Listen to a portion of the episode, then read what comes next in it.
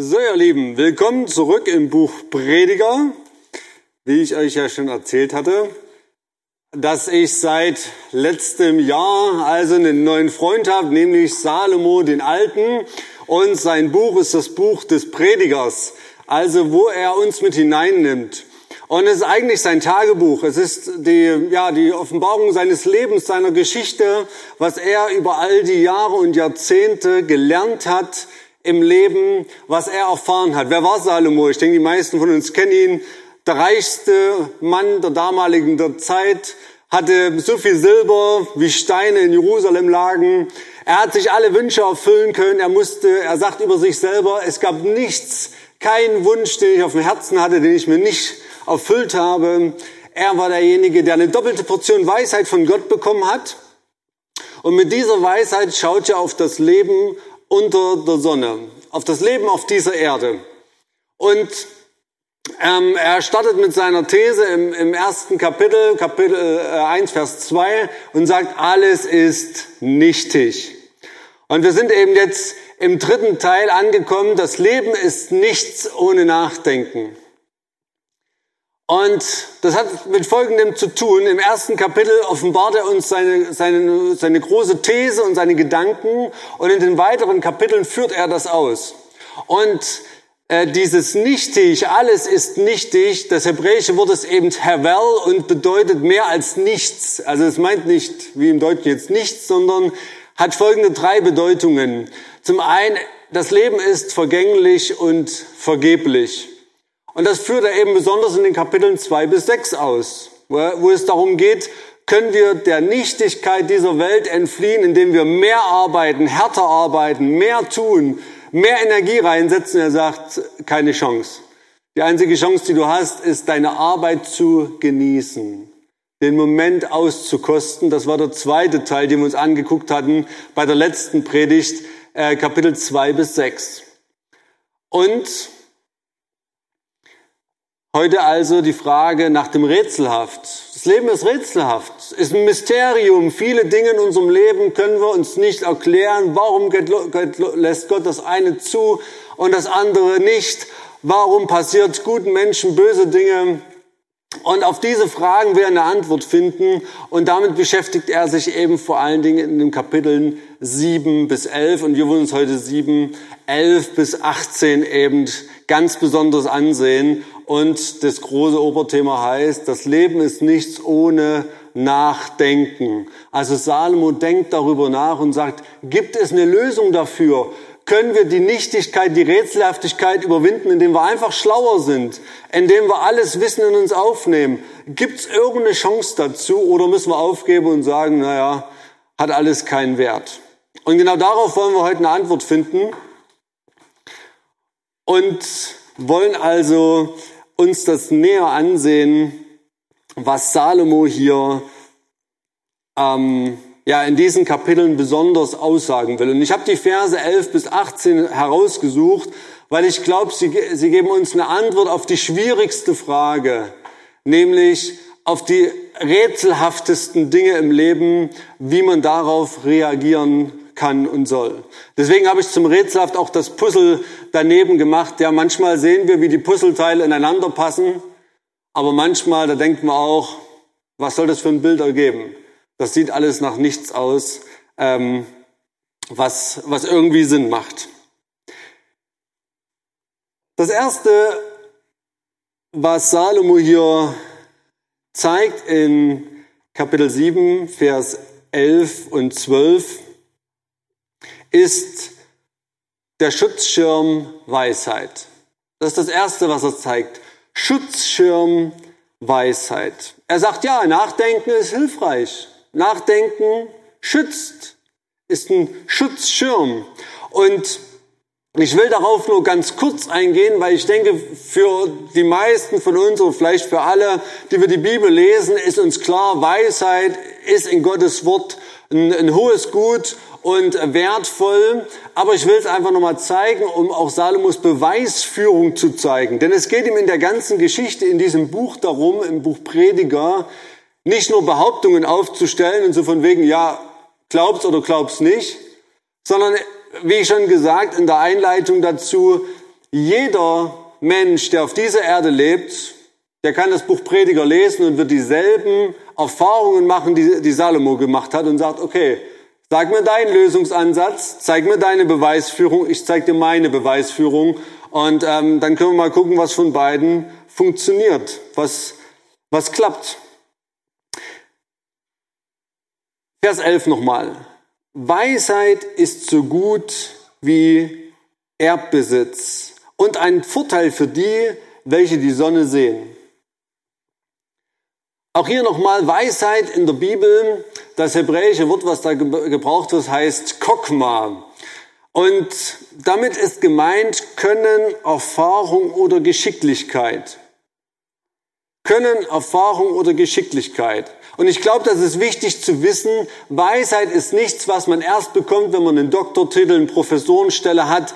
Wenn du studiert hast, bist du nicht erst weise, sondern in der Bibel sind Menschen weise, die Erfahrung können haben. Deswegen wurde Kokma benutzt für Seemänner, für Handwerker. Ja, ich hatte gerade letzte Woche, haben wir bei uns ähm, äh, Rasensteine gesetzt und da ist mein Schwiegervater da gewesen. Der hatte mehr Kokma beim Rasensteine setzen, als ich es habe. Deswegen bin ich froh, dass der gekommen ist und das gemacht hat, weil der Ahnung davon hat. Der hat Erfahrung darin. Und eben dasselbe Wort wird für Menschen gebraucht, die Erfahrung darin haben, mit Gott unterwegs zu sein, die Erfahrung im Leben mit Gott haben, die Ahnung haben. Also Weisheit ist ja nichts Abgehobenes, keine Speziallehre, sondern Weisheit ist etwas, was jeder Christ haben sollte, der mit Gott unterwegs ist, nämlich Erfahrung, Können, Geschicklichkeit, die richtigen Entscheidungen zu treffen. Ich will mal kurz sagen, Weisheit ist die Logik des Lebens verstehen.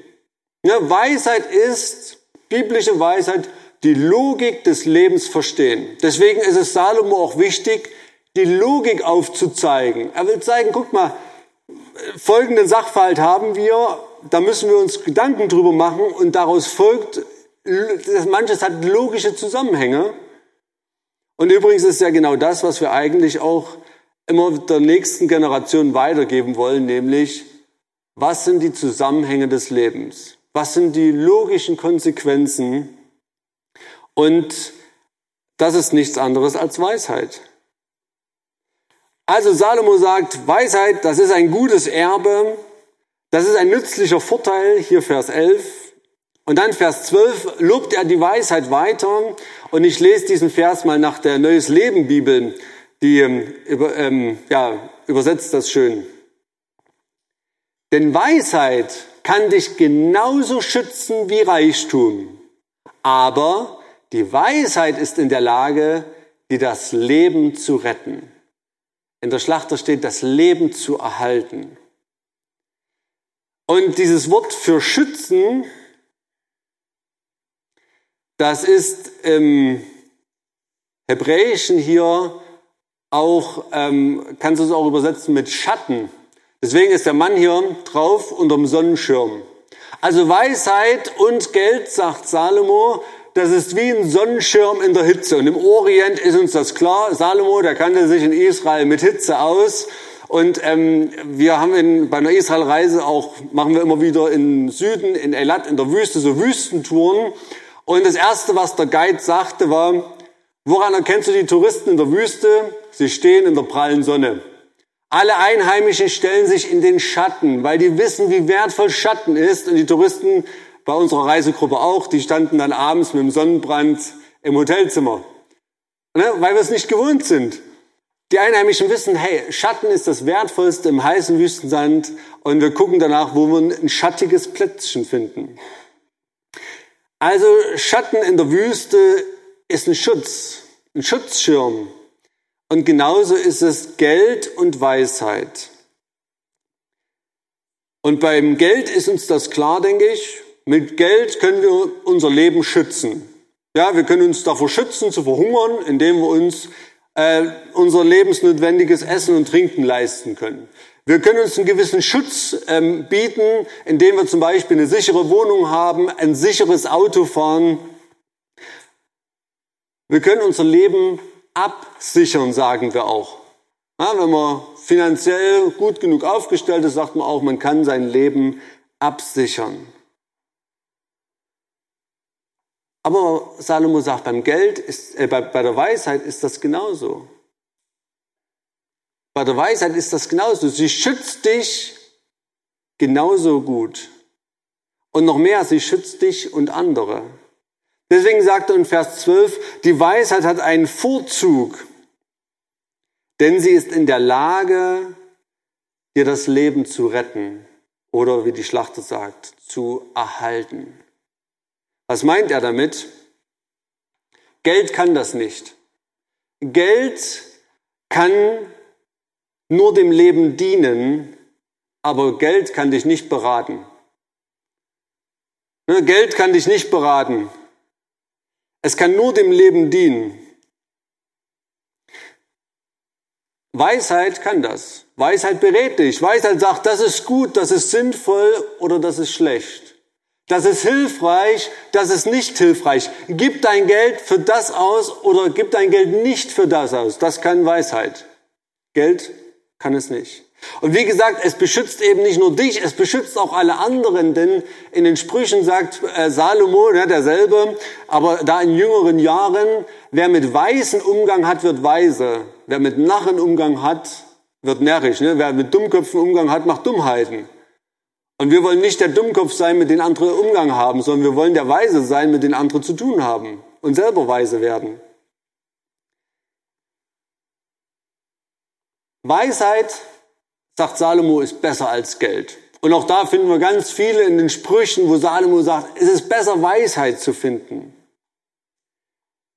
Und ich habe mich gefragt, denken wir das auch? Also denken wir das wirklich, dass es besser ist als Geld, Weisheit?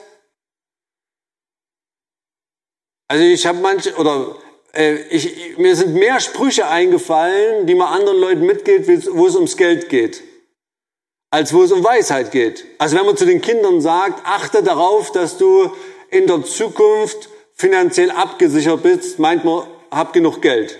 Such dir einen Job, wo du gut verdienst.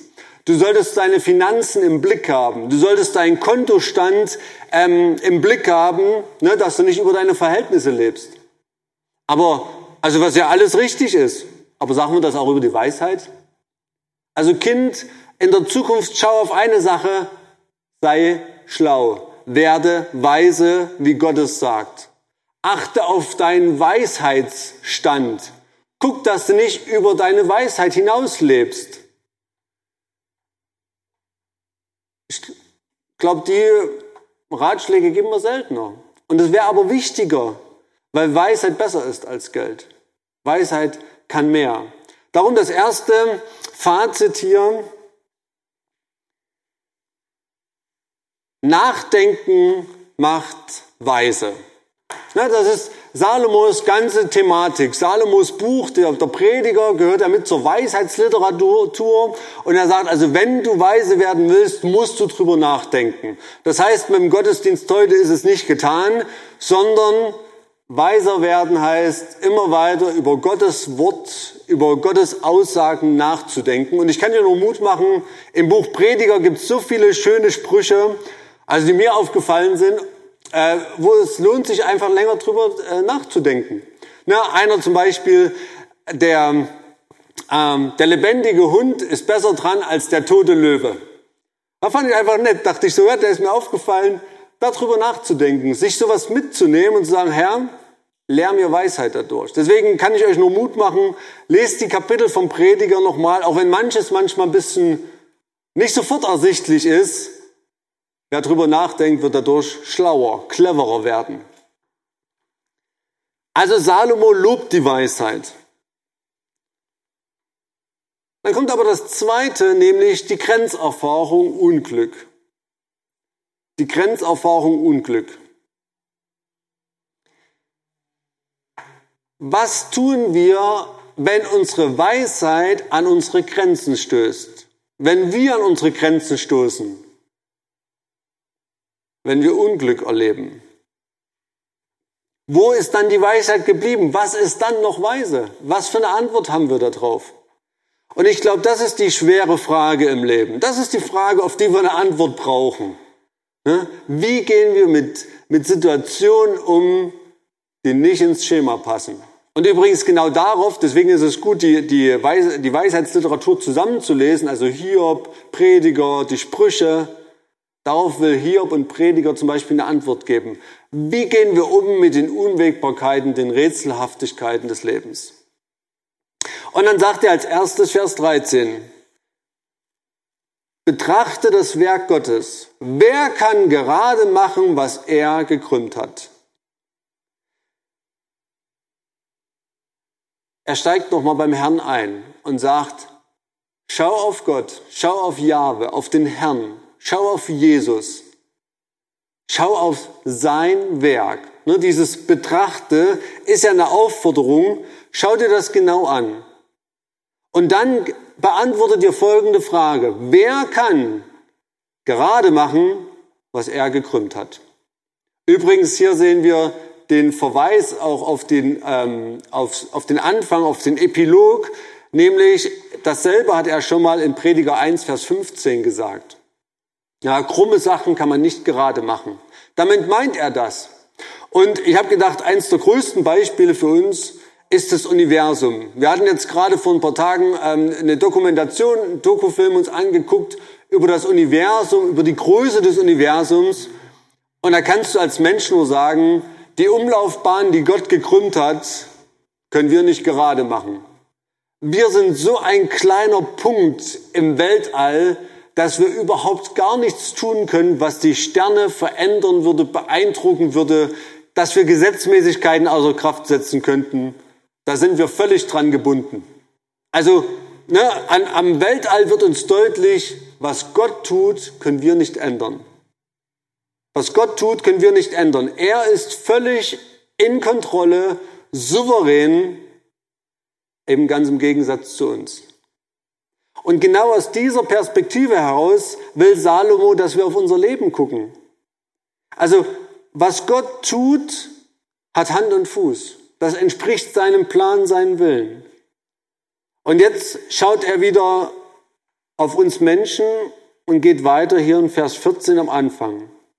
Am guten Tag sei guter Dinge. Am guten Tag sei guter Dinge. Sei guter Dinge. Gott macht gute Tage in unserem Leben. Gott lässt gute Tage in unserem Leben zu. Und das Gut kannst du auch übersetzen mit schöne Tage, angenehme Tage. Und wenn du heute einen guten Tag hast, sei guter Dinge. Genieße ihn. Ähm, sei guter Dinge, das klingt bei uns in der Schlachter so ein bisschen, so, ne, so ein bisschen deutsch so. Ja, ich setze mich hin und ich bin jetzt guter Dinge. In Englischen, da heißt es so schön, be happy. Ja, sei glücklich, freu dich, genieß den Moment. Und da denk vielleicht nochmal an, oder wer sie nicht gehört hat, kann sie auch nochmal nachhören, die ähm, letzte Predigt über einen Prediger eben aus ähm, Kapitel äh, 6 damals, wo es darum ging, das Leben ist nichts ohne Genuss. Das ist genau das, worauf der Prediger hier abzieht und sagt, hey, genießt die Tage, die Gott dir schenkt, die gut sind. Übrigens, deswegen sagt er hier in 9 Vers 7, wenn wir mal ein paar Verse vorher gucken, in 9 Vers 7, so geh nun hin, iss mit Freuden dein Brot und trink deinen Wein mit fröhlichem Herzen, denn Gott hat dein Tun längst gebilligt. Das heißt, Gott, heißt, wenn Gott dir einen guten Tag schenkt, ihn zulässt oder ihn sogar macht, ne, dann genieß ihn, sei guter Dinge. Und da will ich dich einfach noch mal kurz fragen, im Rückblick auf die letzte Predigt, wie gut bist du da drin geworden? Bist du noch am Üben? Also mir geht das so, ich habe das dann immer wieder mal vergessen und dann kam mir der Prediger wieder in den Sinn und habe gedacht, hey, heute ist ein guter Tag, genieß ihn. Lass ihn nicht einfach nur vorbeistreichen. Zum Beispiel eben letzte Woche unser, unser Bauprojekt, was wir hatten zu Hause, wo ich mich dann einfach nochmal hingestellt habe, gedacht habe, ah, geschafft. Schön. Das Händewerk ist erledigt. Danach haben wir noch lecker gegessen. Und danach einfach sagen, hey, ich erfreue mich jetzt an der Arbeit, die ich getan habe. Wie gut bist du im Genießen? Du musst an, an guten Tagen kein schlechtes Gewissen haben. Wir dürfen gute Tage aus vollem Herzen genießen. Aber es gibt eben noch die andere Seite des Lebens. Nämlich, wie geht Vers 14 weiter? Und am bösen Tag bedenke, auch diesen hat Gott gemacht, gleich wie jenen. Am bösen, es gibt die bösen Tage. Und bös kann man auch übersetzen mit schlechte Tage, traurige Tage, Übel oder eben Unglück. Ich glaube, das sind alles Tage, die keiner von uns will. Keiner will unglückliche Tage haben, keiner will traurige Tage haben, schlechte Tage. Wir alle würden uns begnügen, wenn Gott sagen würde, du kriegst nur die guten Tage. Aber der Prediger sagt, das ist die Realität des Lebens. Wir kriegen beides. Gott lässt den Kontrast in unserem Leben zu. Gute und böse Tage. Wie sollen wir damit umgehen? Die Aufforderung hier heißt, bedenke. Bedenke. Denk nach. Denn ich weiß nicht, wie es dir geht, aber wenn wir schlechte Tage erleben, dann ist es manchmal mit dem Nachdenken nicht so weit her. Ja, dann packt uns manchmal der Zorn, die Wut, dass wir sauer sind auf Gott, sauer sind auf andere Menschen, die diesen schlechten Tag vielleicht gemacht haben und dass wir von unseren Fühlen, Gefühlen regiert werden und anstatt nachzudenken, handeln wir nur impulsiv. Der Prediger sagt, denk nach. Oder vielleicht sind wir einfach bloß deprimiert an schlechten Tagen. Vielleicht wollen wir sie ignorieren, verziehen uns unter die Bettdecke und denken einfach, lassen doch vorbeigehen. Aber wir denken nicht drüber nach. Obwohl gerade in diesem Moment der schlechten Tage die größte Weisheit erforderlich ist. An solchen Tagen brauchen wir Weisheit. Denn um gute Tage zu genießen, braucht keiner Weisheit. In der Regel. Also das kriegen wir alle hin. Das kriegen auch alle Menschen hin, die keine Christen sind. Aber wann, wann kommen wir Menschen an unsere Grenzen? An den schlechten Tagen. Wann kommen jetzt gerade Menschen an ihre Grenzen? An, an den schlechten Tagen, wie nach der Flut jetzt. An schlimmen Ereignissen, wo du dich fragst, äh, was soll das alles? Da kommst du an deine Grenzen, da brauchst du Weisheit. Und ich will mal sagen, so, Nachdenken, das ist der Strohhalm der Hoffnung für uns. Nachdenken das ist der Strohhalm der Hoffnung für uns, dass wir sagen, Herr, ich will jetzt darüber nachdenken, wie ich aus diesem Tag Gewinn ziehen kann, wie ich Hoffnung behalten kann. Und folgende Punkte nennt uns der Prediger hier, die wir bedenken sollen. An solchen Tagen denke über folgende Dinge nach. Wie in Vers 14 heißt es, auch diesen hat Gott gemacht, gleich wie jenen. Und nochmal wichtig, mir geht es nicht darum, hier ganz leichtfertig zu sagen, ja, wenn du einen schlechten Tag hast, ne, reiß dich mal zusammen, denk mal drüber nach und sag dir, den hat Gott auch gemacht. Nee, nee. Schlechte Tage, die haben eine riesen Bandbreite von, es sind einfach nur ein schlechter Tag, ich habe tierische Kopfschmerzen, bis hin Menschen sterben, Unglücke brechen über einen herein und die sind wirklich furchtbar. Die sind furchtbar. Und ich weiß nicht, was du vielleicht auch schon erlebt hast selber an solchen Tagen. Dann soll das hier kein sein, naja, jetzt reiß dich mal zusammen. Aber Salomo sagt, weißt du was, welche Option haben wir denn noch? Welche Option haben wir denn noch an solchen Tagen? außer die, uns an Gott zu wenden, über ihn nachzudenken.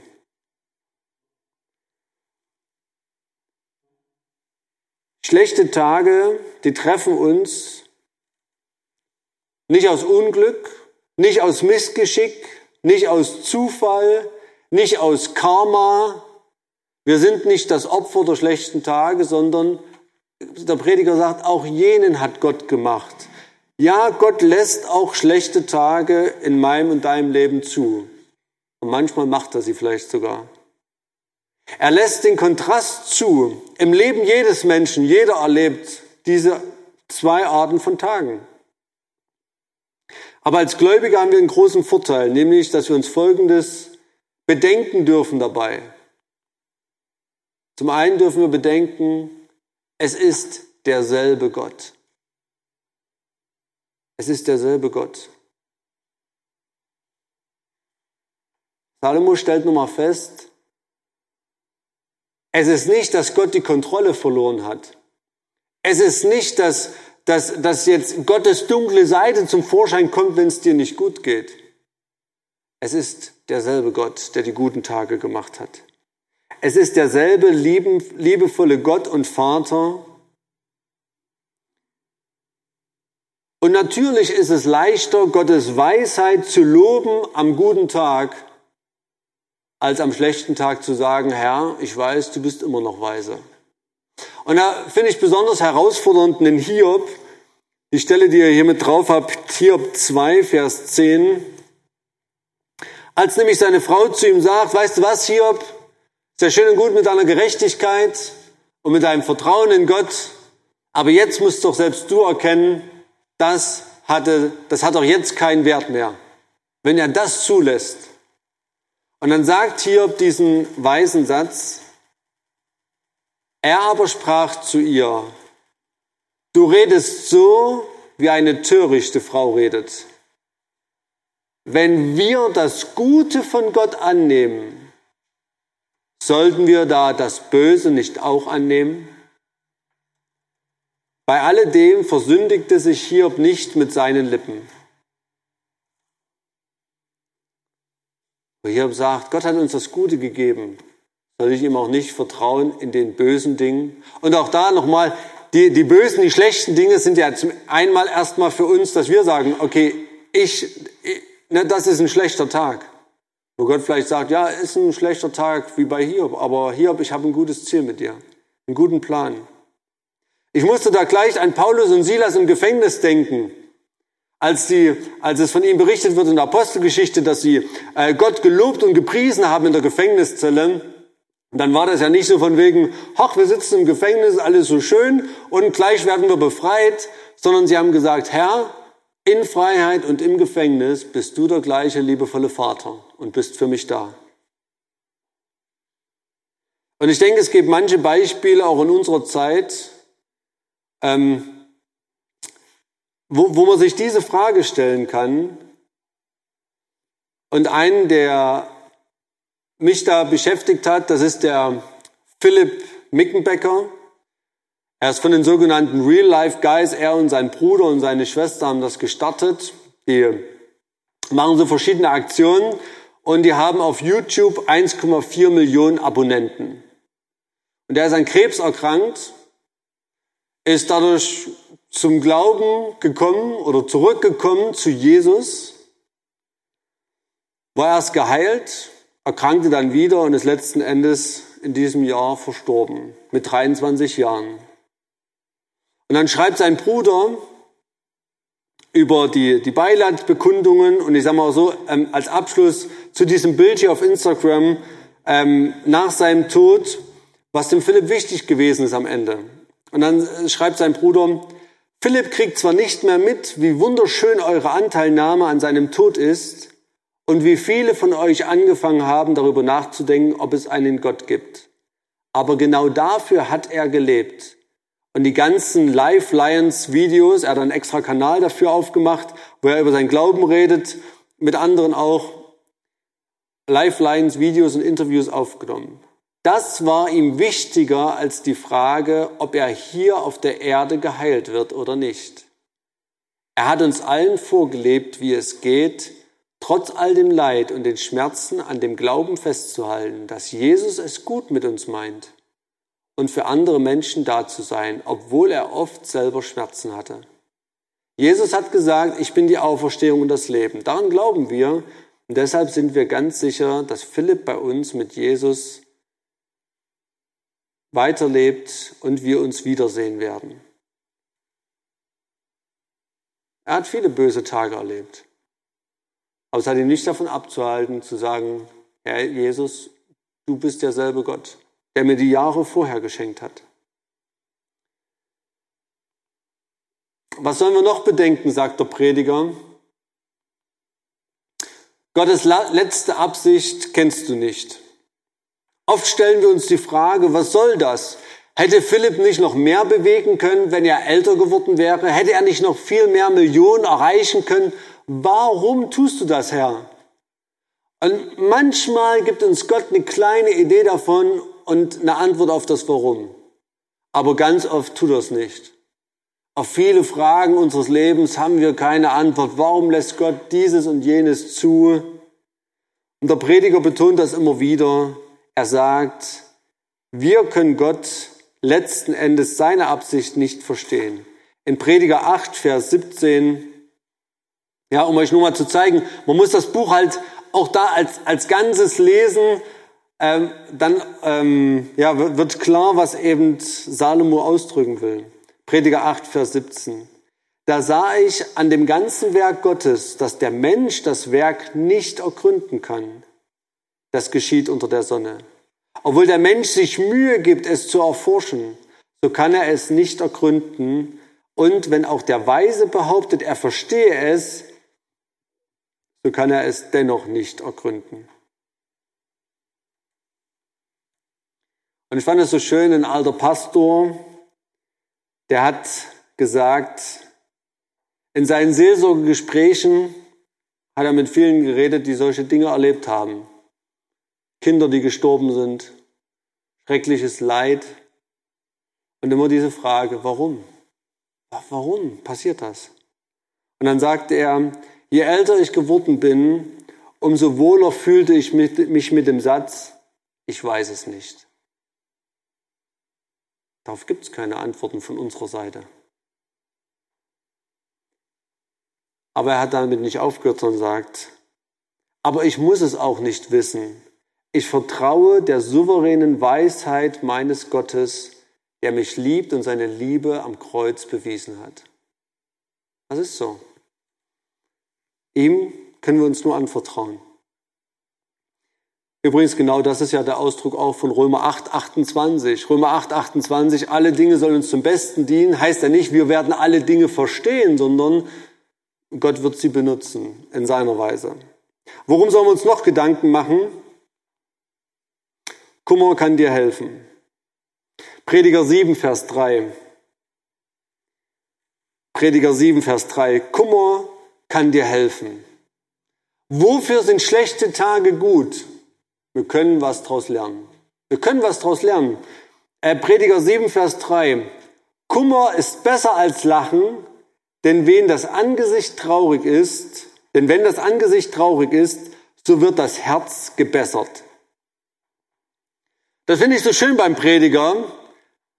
Der sagt nicht, freu dich nicht, es kommen eh schlechte Tage oder sei nicht die ganze Zeit traurig, es kommen eh, es kommen noch gute Tage, sondern sagt, hey, hast du gute Tage, genieße sie von ganzem Herzen, freu dich, ess, trink, genieß das Leben, das Gott dir geht, gibt. Aber an einem traurigen Tag, deswegen kommt das auch am Anfang äh, vom ganzen Kapitel 7, an einem traurigen Tag lebe in der Trauer. Lebe auch darin, denn die Trauer hat genauso eine große Kraft. Ja, sie hat sogar eine größere Kraft, unser Leben positiv zu verändern. Und ich hatte hier Kummer aus dem Film Alles steht Kopf. Ähm, wer den gesehen hat, mit dabei. Sie verkörpert da also dieses Gefühl des Kummerns. Und ich finde, es bringt das ganz gut zum Ausdruck, was Kummer kann. Ähm, bei der letzten Predigt hatte ich das erklärt, ja, wie Kummer eine fixe Idee rausgedreht hat, also dazu geholfen hat, das Leben zu reflektieren. Und genau das passiert, ne? das Leben zu reflektieren. Kummer führt dazu, dass wir uns fragen, muss ich was anderes machen? Muss ich was verändern? Was soll ich daraus lernen? Kummer führt dazu, dass wir uns reflektieren. Aber Kummer bewirkt noch mehr. Kummer gibt unserem Leben Tiefgang. Und das sieht man eben auch in diesem Film. Am Ende ist es so, dass Freude und Kummer zusammenspielen ähm, in, im, im Kopf dieses Mädchens Riley und am Ende ihre Persönlichkeit da viel komplexer wird, sie daran wächst. Was soll das heißen? Sie hatte tiefere Freundschaften dann, tiefere Familienbeziehungen. Und dasselbe gilt eben auch für uns. Wer nie Kummer erlebt hat, der kann auch schlecht mit anderen traurig sein. Der kann schlechter barmherzig sein, schlechter Mitgefühl haben. Und wer keine schlechten Tage erlebt hat, der kann nicht umso dankbarer sein für die guten Tage. Dieses Kummer kann uns helfen, innerlich, persönlich, charakterlich zu wachsen. Darum will ich dich ermutigen, wenn du schlechte Tage hast und du vielleicht bekümmert bist, vielleicht geht es dir heute gerade so, dann bitte Gott darum und sag, Herr, lass mich daran wachsen. Hilf, dass mein Herz dadurch gestärkt wird. Hilf mir, daraus Gewinn zu ziehen aus diesem Tag. Und ihn nicht nur beiseite zu schieben und zu fragen, Herr, was willst du mir vielleicht zeigen? Ich kann das nur aus meinem Leben berichten. Viele maßgebliche Veränderungen in meinem Leben, die sind nicht eingetroffen, weil ich mich so sehr gefreut habe, sondern weil ich mich geärgert habe und Kummer hatte über Situationen in meinem Leben, in unserer Ehe, in unserer Familie und ich gesagt habe, daran will ich etwas ändern. Kummer kann uns aktivieren. Dafür sind solche Tage gut. Und zuletzt, am schlechten Tag erkennst du, du bist begrenzt. Du bist begrenzt. Vers 14 am Ende, 14b. Wie er der Mensch auch gar nicht herausfinden kann, was nach ihm kommt. Die Neues Leben übersetzt, damit der Mensch nicht herausfinden kann, was die Zukunft bringt. Der morgige Tag entzieht sich unserer Kontrolle. Mit all unserem Wissen, unserer Weisheit, unseren Möglichkeiten, vielleicht unseren Finanzen, können wir es nicht erreichen, dass wir hundertprozentig sagen können, so wird der morgige Tag laufen. Da braucht bloß ein Telefonanruf kommen, äh, irgendein, Ärger mit, mit auf Arbeit oder Probleme mit dem Auto. Du hast die Zukunft nicht im Griff. Und ich fand ähm, diese Grenzerfahrung, wie wir das ja genannt hatten hier, diese Grenzerfahrungen, die machen wir nicht nur in extremen Tagen, die machen wir manchmal auch an den, an den besten Tagen.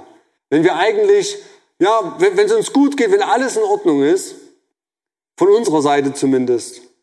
Und das fand ich bei Olympia ganz bezeichnend. Guck mal, da hat sich hier der Vers 9, Vers 11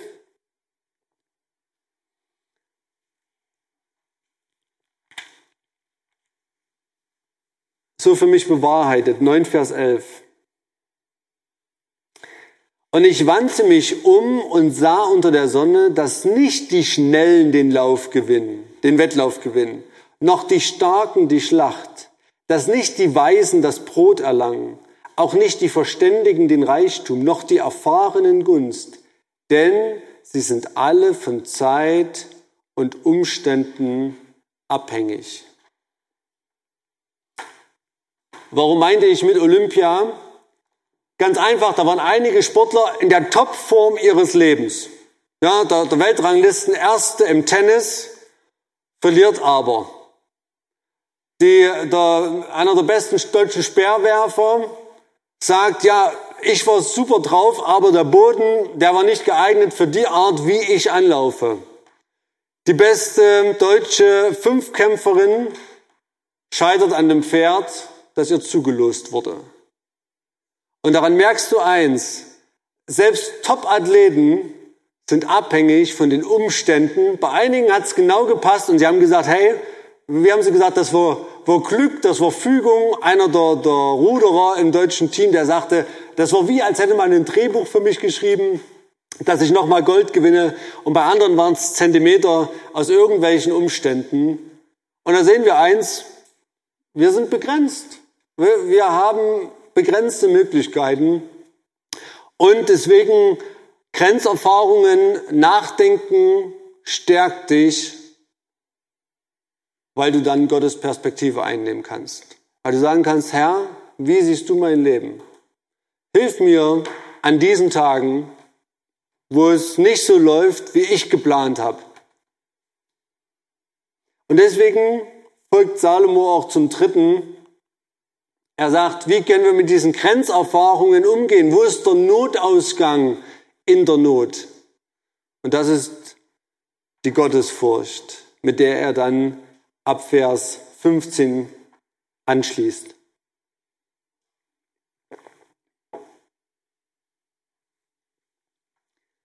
Ab Vers 15. Ich lese Vers 15 nochmal.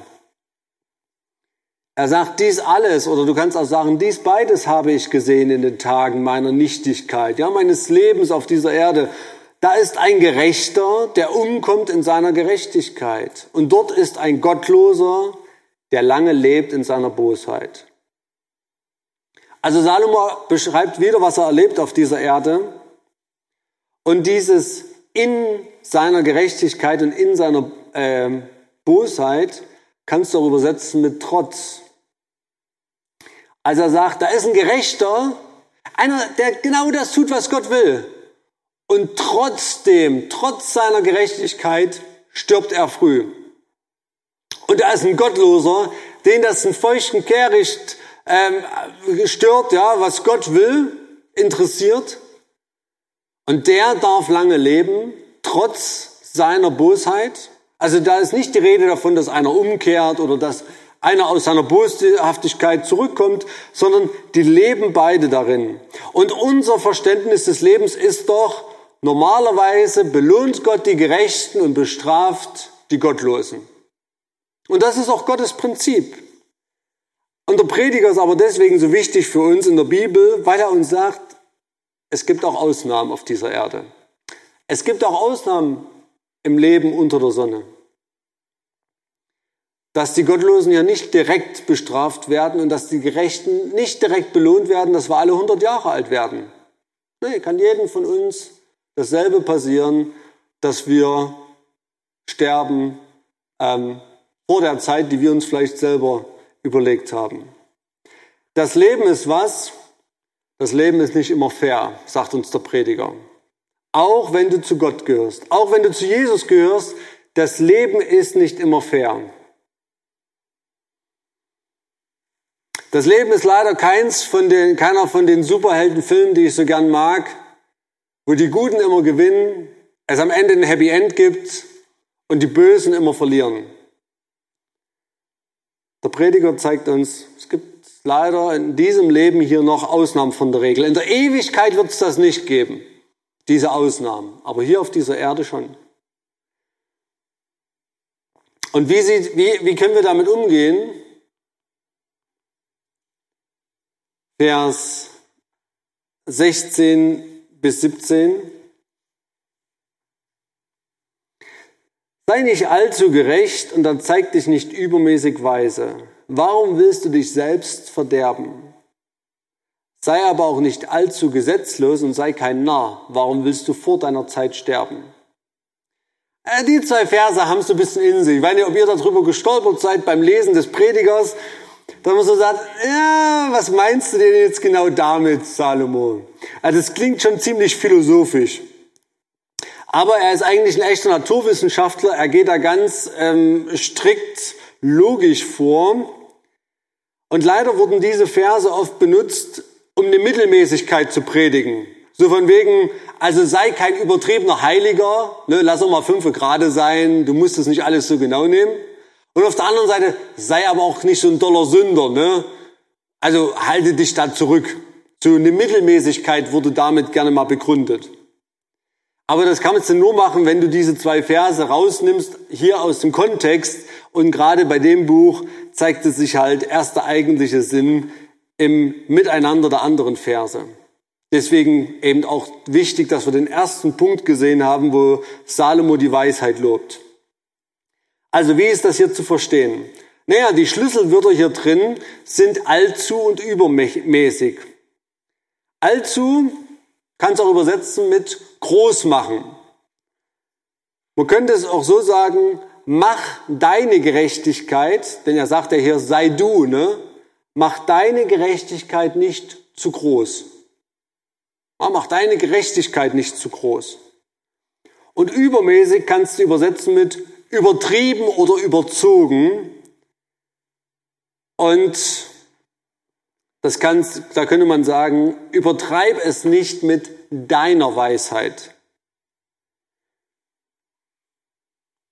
Und die Auswirkung davon wäre nämlich, wie er hier weiter sagt in dem Vers, warum willst du dich selbst verderben?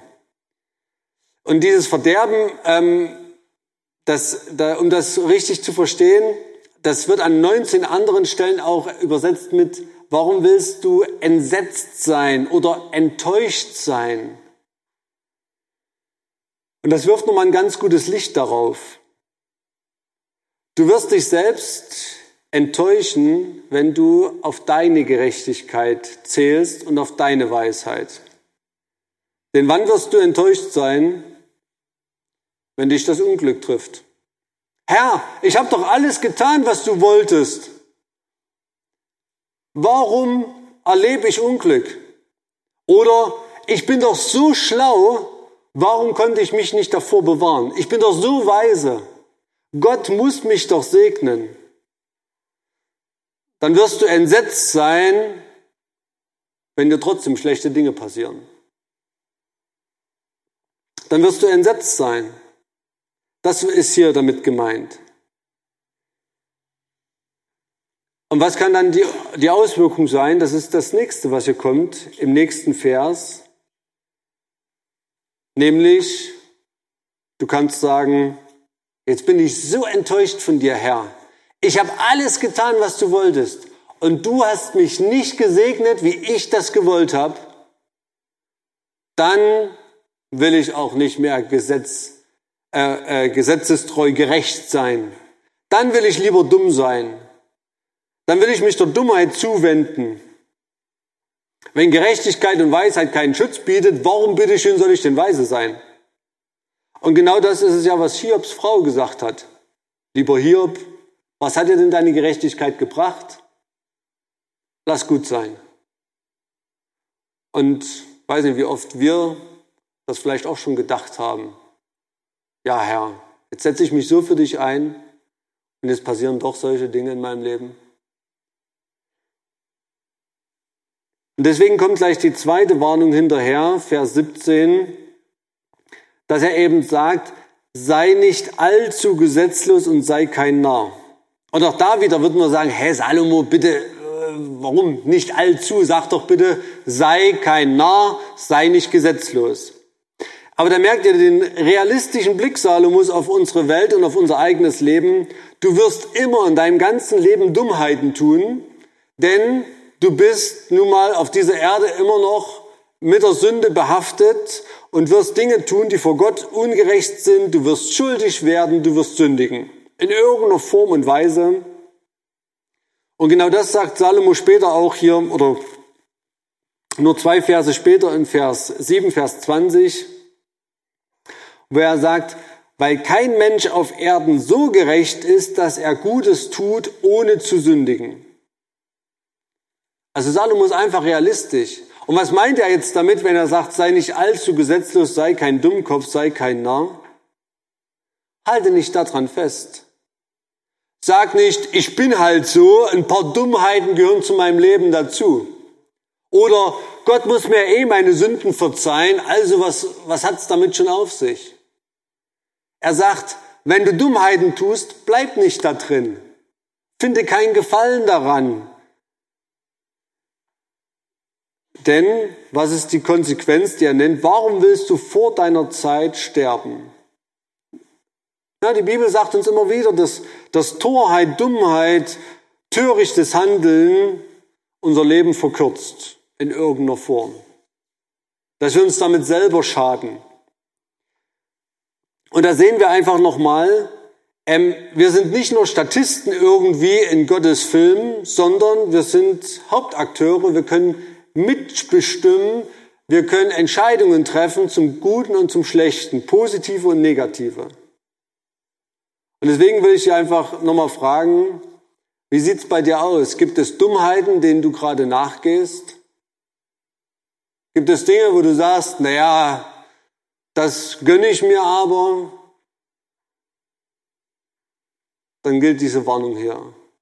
Sei nicht, ja, bleib nicht darin.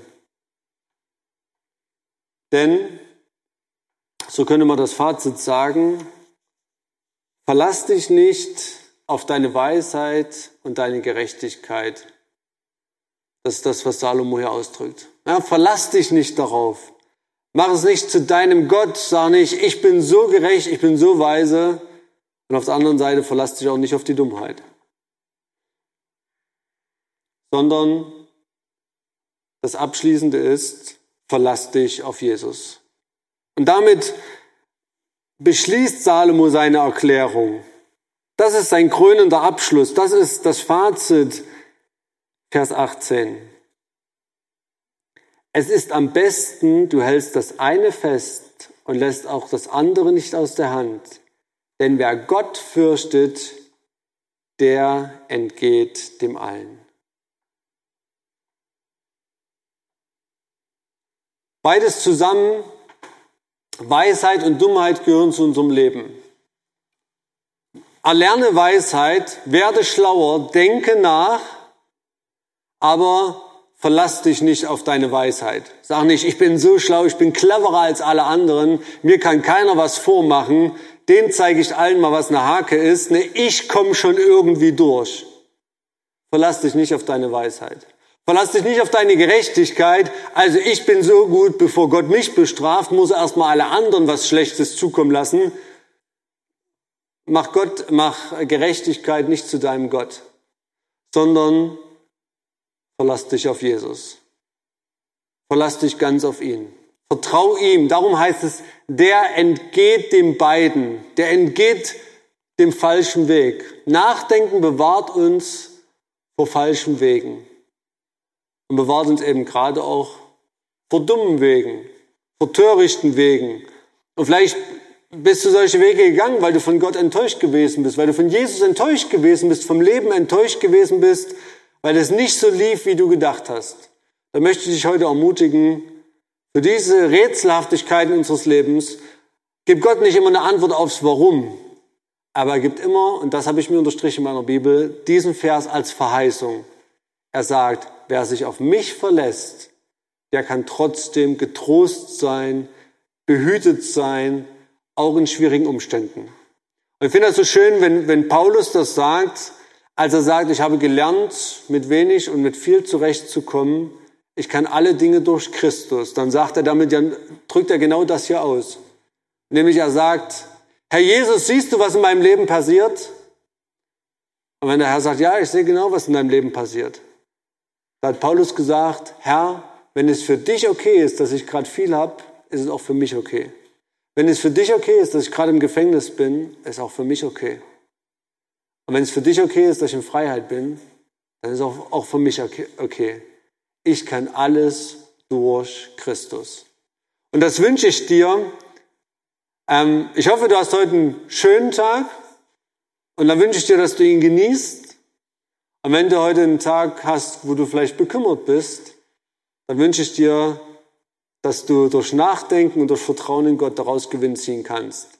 Denn Gott lässt diese Tage in unserem Leben zu. Nicht aus Bosheit, es ist derselbe liebevolle Vater, der seine Liebe am Kreuz bewiesen hat zu dir, der auch diesen Tag gemacht hat. Und ja, der dich damit stärken möchte. Und dafür möchte ich noch mit uns beten. Ich könnte dazu sitzen bleiben.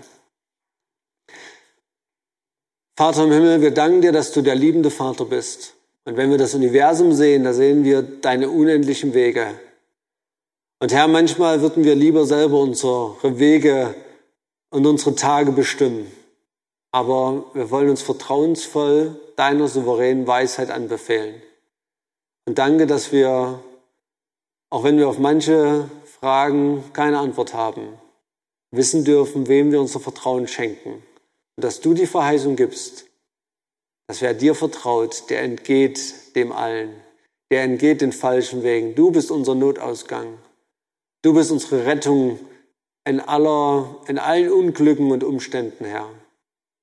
Und hilf uns das zu verinnerlichen und zu beherzigen, wenn wir es erleben, Herr. Dank dir für dein Wort und für den Reichtum deiner Weisheit. Amen.